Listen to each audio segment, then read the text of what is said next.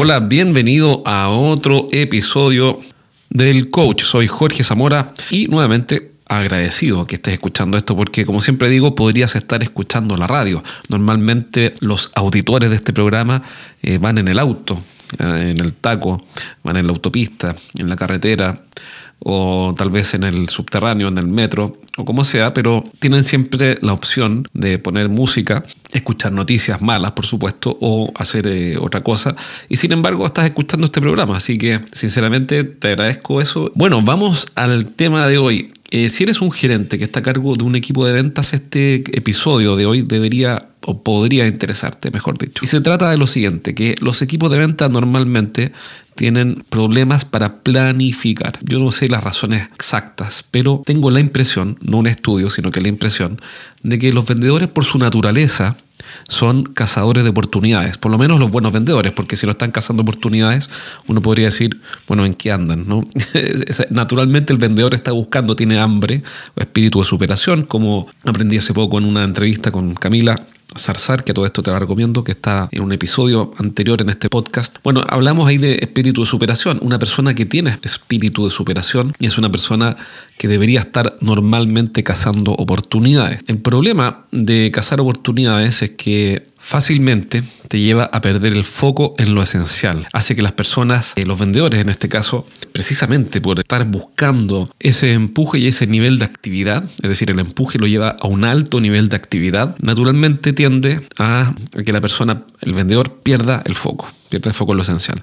¿Por qué? Porque ese espíritu de superación lo lleva a mover, a hacer muchas cosas y hacer muchas cosas lo lleva a errar la puntería, es decir, no apuntar a lo que cambia todo, a aquella cosa que una vez conseguida, la semana de ese vendedor se transforma en una gran semana. Ese punto de inflexión, la ley de Pareto también podríamos llamarla, que nos dice que un pequeño set de causas genera la mayor parte del resultado, un 80% del resultado. Pero es difícil ver con claridad cuando uno está en el fragor de la batalla, cuando un vendedor está eh, cotizando, respondiendo emails, haciendo llamados, contactando clientes nuevos y está empujando con ese espíritu de superación que es condición para poder trabajar en ventas, como lo hablamos ya anteriormente. Es difícil que en, medio de este fragor de la batalla además piense de forma estratégica y se planifique y se enfoque en lo esencial. No es fácil y hay que ser justo en el análisis. Ahí yo creo que la persona que está a cargo, bueno, no es que lo crea, estoy convencido porque lo veo funcionar todo el tiempo cuando implementamos esto en los equipos de venta, es el líder del equipo de ventas el que tiene que asegurar que el vendedor, en medio de este ajetreo diario, en medio del correr del día a día, primero defina y luego la, la prioridad de la semana y luego se concentre en esa prioridad de la semana.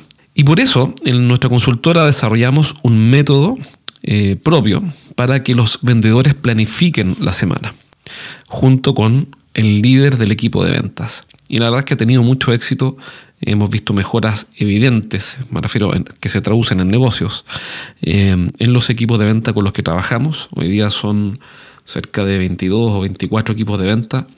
Eh, y y vemos cómo esos equipos de venta progresan, mejoran, venden más, levantan nuevas oportunidades de, de, negocio, porque semanalmente definen entre una a tres prioridades como máximo. Y, nosotros en el método que desarrollamos, que tiene cinco partes, etc., eh, al final el vendedor propone entre uno a tres eh, prioridades para la semana. Nosotros siempre sugerimos una, pero nos hemos dado cuenta de que es muy difícil que alguien eh, diga una.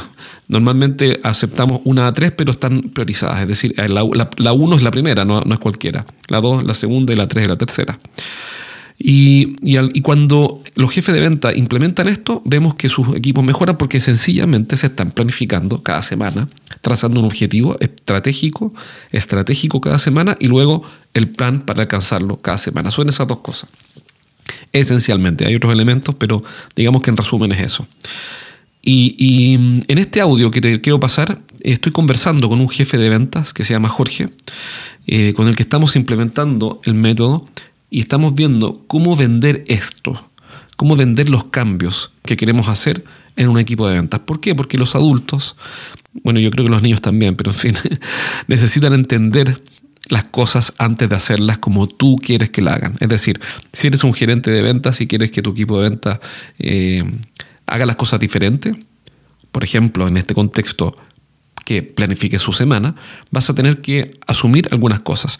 Y esas cosas básicas son las que vas a aprender en este audio que te voy a pasar, que es un extracto de la conversación con Jorge, eh, que es uno de los jefes de venta con los que estamos trabajando y espero que te sirva para sacar ideas, no solamente para que tu equipo de ventas planifique la semana, sino que también para que puedas implementar con éxito eh, los cambios o mejoras o los sistemas de trabajo que quieres instalar en tus equipos de venta. Te dejo entonces con esta transcripción.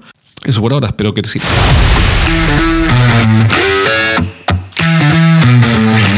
La, pregunta es cómo introducir a un vendedor en el método de planificación semanal. las cosas necesitan contexto, sobre todo los adultos, y especialmente cuando se trata de trabajos intelectuales de alta complejidad.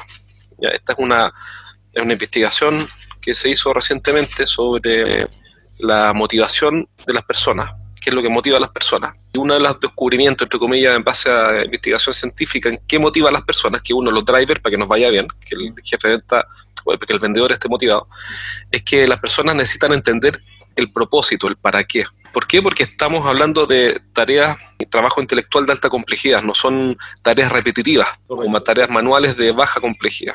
¿Qué quiere decir eso? Que la, la lógica de garrote y zanahoria para tareas complejas trabajo intelectual de alta complejidad, perdón, no, no funciona. Entonces la evidencia dice que si yo le pongo una zanahoria o le pego un garrote, al estar tratándose de trabajo eh, intelectual de alta complejidad, el efecto es cero. Entonces, ¿qué no serviría? Decirle al vendedor, eh, sabes que mira, si tú haces esto te premio y si no lo haces te castigo, bajo cualquiera su forma. ¿Qué sí serviría? Trabajar algunas cosas, como por ejemplo el propósito. Y ahí está uno de los aportes de Daniel Pink, es que una de las tres cosas que motivan a las personas a, hacer algo, que los mantienen motivadas, es que hay un propósito claro. Y el propósito responde a la pregunta ¿para qué? ¿Para qué quiero hacer esto? No es la pregunta ¿por qué? Porque la pregunta ¿por qué? busca la causa de algo, sino que la pregunta es ¿para qué? Es decir, hacia el futuro, ¿no? La pregunta ¿por qué? ¿Por qué me amarra hacia atrás? Me, me hace mirar hacia atrás. ¿Por qué estoy haciendo esto? Por ejemplo, yo tengo un leve sobrepeso apenas perceptible. fruto de pequeños desajustes en mi juventud ¿ah? y en mi vida reciente. Entonces, si yo hago ejercicio, de hecho estoy haciendo ejercicio, ¿eso es por qué? Porque tengo que corregir algo que está hacia atrás, es decir, tengo que resolver algo hacia atrás. Pero eso no es suficiente, también tengo que mirar el para qué. ¿Qué quiero lograr en el futuro? Ah, ya, mira, el futuro yo quiero tener una mejor salud, quiero tener una mejor vejez, eh, para lo cual falta mucho. quiero tener un mejor, qué sé yo, entonces el, vendedor necesita que tú le transmitas el para qué como visión de futuro, no solamente el por qué para arreglar un problema hoy día, que sí, hoy día seguramente hay problemas que arreglar en la empresa, pero también necesita un para qué que es una visión de futuro. Y ahí el, rol tuyo como líder de este equipo de ventas es dibujar o plasmar esa visión futura, el para qué. Ya mira, ¿cómo queremos que sea esta empresa de aquí a tres años? Futuro aquí son tres años o un año, como tú lo decías. ¿Cuál es el sueño? ¿A qué te quiero invitar? Las personas necesitan en, este aspecto una invitación a un futuro más grande que el presente. Entonces estamos completamente, estamos totalmente lejos de, la lógica de si haces esto te premio, si no te castigo. Aquí es una invitación a un futuro más grande que queremos alcanzar y ciertamente hay problemas que resolver. Se aborda entonces el qué problema queremos resolver hoy día. Tenemos una mala noticia, perdimos un negocio, perdimos un cliente, con eso le movemos el piso. Por eso estamos trabajando en esto y aquí quiero invitarte no solamente a resolver este problema, sino que a un futuro más grande que el presente, en el cual yo le escribo entonces, tú le escribes, eh, cómo, cómo, para dónde va la compañía. Y hay una oportunidad de subirse a este buque y a ese futuro que es mejor que el presente. Entonces, ¿por qué? ¿Qué problema vamos a resolver? ¿Qué crisis queremos resolver? ¿Perdimos un cliente? ¿Perdimos un negocio? ¿Y para qué? ¿Hacia dónde vamos? Eso es fundamental porque si, no está ese pedazo, toda tu conversación de cómo implementar este método de planificación semanal se va a limitar a cuestiones meramente técnicas, de baja relevancia, que son además discutibles. Entonces, eso es lo primero. Si eres un gerente que dirige un equipo de ventas y quieres aumentar su compromiso y motivación, pero no sabes cómo hacerlo, este mensaje es para ti.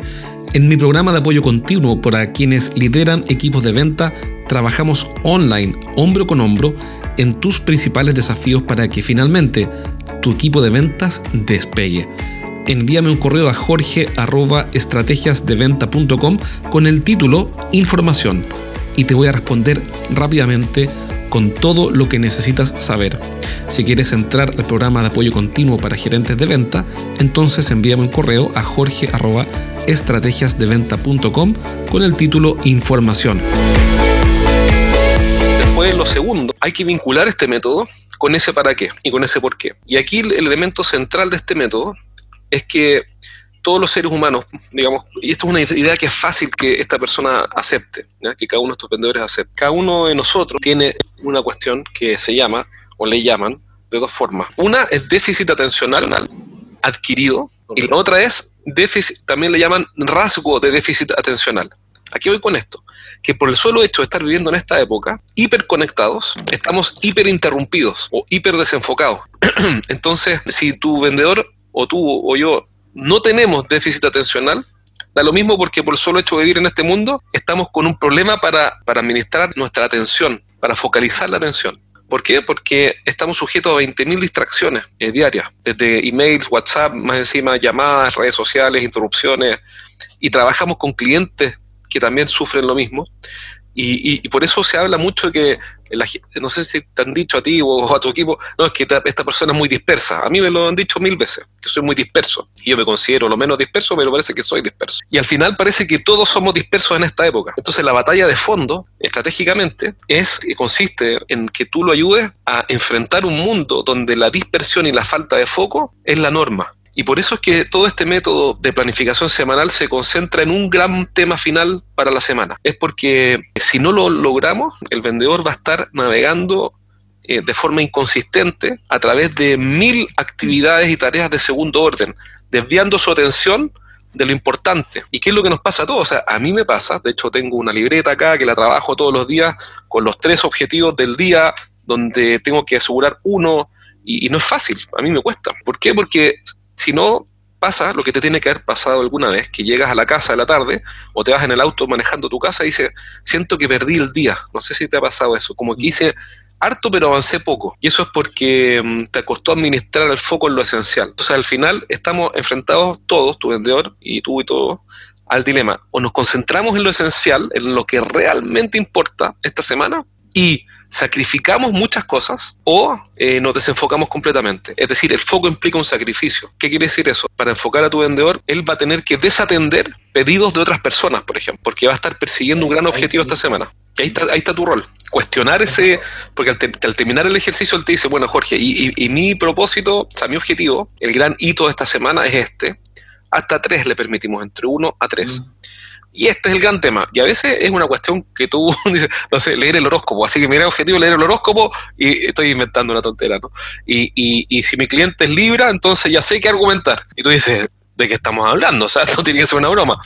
Pero no es una broma, es que para su visión en ese momento, leer el horóscopo eh, puede ser una buena idea o mandar un correo o averiguar cuándo está de cumpleaños el cliente, cosas que son de segundo orden. Y ahí tú entonces desafías ese supuesto y le das feedback. Y después a lo largo de la semana lo apoyas en eso. Lo que implica que tú por, por tu parte no le puedes cambiar la prioridad de la semana. Y ahí tienes que defenderlo. Entonces cuando llegue otro gerente, no quiero dar nombre, pero digamos, un gerente X más arriba te diga, Jorge, ¿sabe que se nos ocurrió traer una nueva línea de productos? Así que eh, eh, el miércoles quiero que nos juntemos con todo el equipo de venta a trabajar en esto. Tú le tienes que defender la agenda a tu vendedor. Ok, me parece genial, solo que durante esta semana ya estamos concentrados en este vendedor en lograr tal cosa que el cliente X de este paso. Entonces, yo, yo, yo, Jorge, tengo que ser el protector del foco de mi equipo. Entonces, eso me implica defender de las presiones que de buena voluntad, de buen ánimo, vienen a alterar el foco, porque al final el foco se defiende con determinación, con sacrificio. Si no, si tú te abres a lo que el resto quiere, estáis frito. O sea, si yo me juntara a conversar con cada persona que se me acerca al LinkedIn y me dice, tomémonos un café, me dedicaría a tomar café, sería bebedor de café de profesión y estaría conversando con... No, lamentablemente no puedo. Tengo que poner filtros para seleccionar las conversaciones críticas. ¿Y, ¿Y por qué no podemos conversar dos minutos? Porque ahora estoy haciendo algo que es absolutamente fundamental. Una vez que lo termine, podemos hablar. Entonces, cuando tú le relatas esta historia que es una descripción de la realidad del vendedor, es muy probable que él sienta alivio al tener alguien como tú que lo ayude a mantenerse concentrado en él o los dos temas más importantes de la semana, porque le quitas el, lo siguiente, le quitas la sensación de de estar abrumado. Las personas están abrumadas con las listas de tareas, listas de acciones que hay que hacer, listas de llamadas, listas de problemas que resolver. Uno se siente abrumado. Y aquí tú lo consuelas a esa persona y dices, mira, yo sé que hay mil cosas, quédate tranquilo, que yo te voy a ayudar a que nos concentremos en una cosa. Y, esa persona va a sentir alivio, porque realmente es un alivio saber que no tengo que cumplir en todo, en las mil cosas que me piden o las mil cosas que, tengo notas como tarea, sino que la realidad es que nunca voy a cumplir las mil cosas porque esa es la realidad. O sea, yo tengo una lista de tareas que ya casi la hago, hago cada vez menos, pero la última que hice la tengo acá y no cumplí nada, cumplí, cumplí una.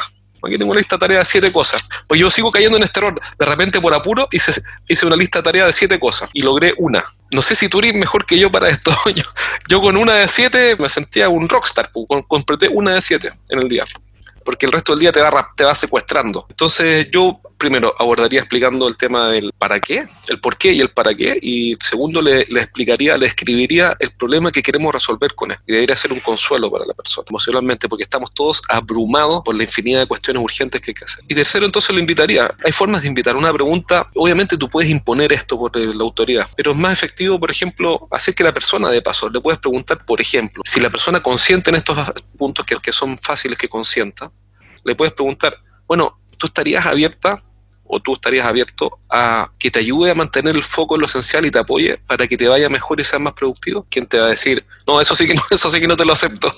Entonces, anota esa pregunta. Y, lo más probable es que digas, sí, por supuesto que me interesaría ver cómo. Mira, una manera, y ahora posicionas este método como una manera de lograr precisamente eso. Una manera que hemos probado en esta compañía con los otros equipos de que ha funcionado muy bien para bajar este nivel de, no, sé si existe la palabra abrumamiento, pero sobrecarga de tareas y cuestiones. Facilitar el foco y aumentar la productividad es el método de planificación semanal. Y si tú le preguntas a tus colegas que están en otros equipos de venta, van a ver, vas a ver que les ha ido bastante bien. Y eso es lo que quiero hacer contigo, trabajar en eso. Entonces, posicionado así el método, es muy probable que acepte.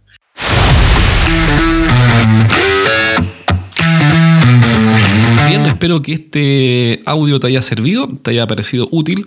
Recuerda que si eres un gerente que tiene a cargo un equipo de ventas, si quieres que tu equipo finalmente despegue, instalando sistemas de trabajo como este, como la planificación semanal, o entrenando a tu equipo, etcétera, y quieres hacer que tus equipos mejoren y quieres aprender las mejores técnicas de dirección de ventas, entonces mándame un correo con el título o información a jorge.estrategiasdeventa.com y te voy a contar cómo puedes participar del Círculo Privado, que es un programa de acompañamiento continuo que tengo para gerentes que lideran equipos de venta. otras personas que se están viendo beneficiadas de este programa son emprendedores que están ya con un cierto nivel de, de, de, ingreso, es decir, ya están facturando, ya están vendiendo, que no tienen equipo de ventas, pero que necesitan hacer crecer el negocio, formar su equipo, eh, captar nuevos clientes, sistematizar el, trabajo comercial, etc. la verdad es que no es para emprendedores que están recién con la idea, sino que es para em, pequeñas empresas que ya partieron y que quieren despegar, quieren hacerlo crecer. Esos son básicamente las dos, los dos tipos de, gerentes que están sacándole el provecho